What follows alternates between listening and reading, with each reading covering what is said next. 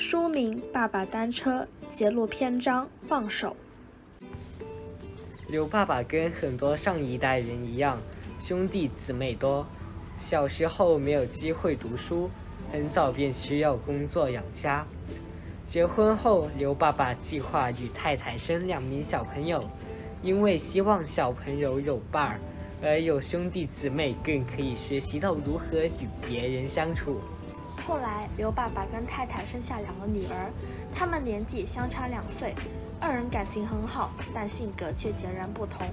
大女儿比较男孩子气，喜欢玩汽车玩具，有时会玩物丧志，需要父母督促；而小女儿则心思细腻，性格比较女儿气，从小有些完美主义，对自己要求很高，所以爸爸要常常鼓励她。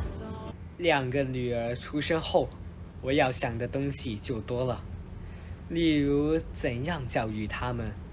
我的目标只是他们将来有能力自立，照顾自己，那样就好了。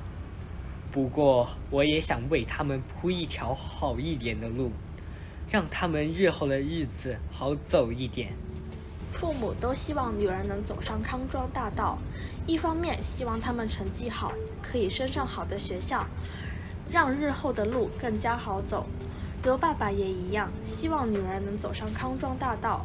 另一方面，他又觉得女儿快乐成长更重要。虽然我尽量不想给予女儿压力，但其实心中也会为他们的学业紧张。父母的心情就是如此矛盾。刘爸爸常常跟女儿说：“读书尽力就好，不一定要考第一、第二名，但能保留在精英班的话。”将来派到好的中学，日后的路会顺利一点。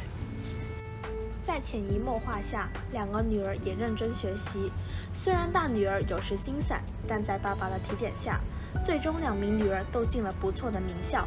学校校风很好，让刘爸爸松了一口气，不用怕女儿学坏。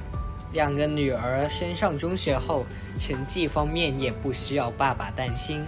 他们学校的文化是很多同学会到海外升学，而姐姐后来也萌生了这个念头。有一晚，大女儿走来跟爸爸说：“爸，我要到美国念书。”你想清楚了没有？我想清楚了。于是由爸爸答应了女儿。性格独立的她，单靠自己之力便把所有签证和文件准备好，很快便顺利往美国升学。